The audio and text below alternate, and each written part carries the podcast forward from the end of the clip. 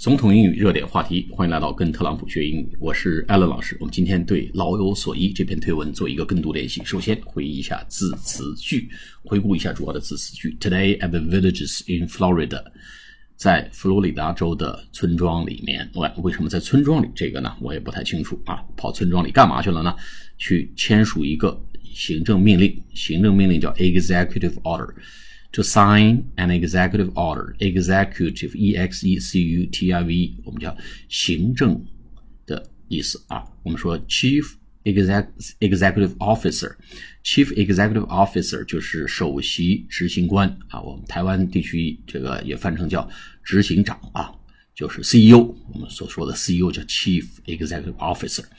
行政命令干嘛呢？Protect and On protecting and improving，保护和改善 Medicare，Medicare 就是医疗保险计划、医保计划，Medicare 医疗保险计划啊，就是医保。For our nation's seniors，senior 就是老年人，senior 不要用 the old 啊，senior 年长者是一种尊称。我们说高年级同学 the senior，the 低年级同学用 the junior，S E N I O R。今天的行动，today's action is only the latest. The latest, L-A-T-E-S-T, late 是晚了，latest 最晚的，也就是最后的、最新的一个。Of many important steps, steps 很多重要的步骤，只是我们众多重重要步骤的最新的一个。什么步骤呢？We are taking 我们正在采取的步骤，take the steps。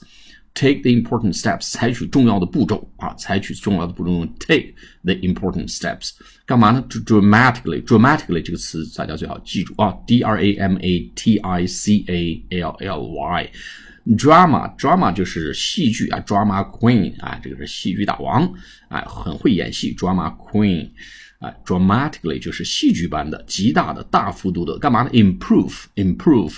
I M P R O V E 就是改善，healthcare，healthcare 就是医保啊，健康保险、医疗保健啊，healthcare 医疗保健连在一起，for the American people。好，我们来读两遍这个推文。Today at the villages in Florida, it was my great honor to sign an executive order on protecting and improving Medicare for our nation's seniors.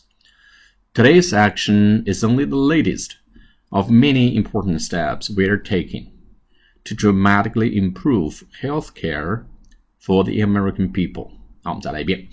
Today, at the villages in Florida, it was my great honor to sign an executive order on protecting and improving Medicare for our nation's seniors.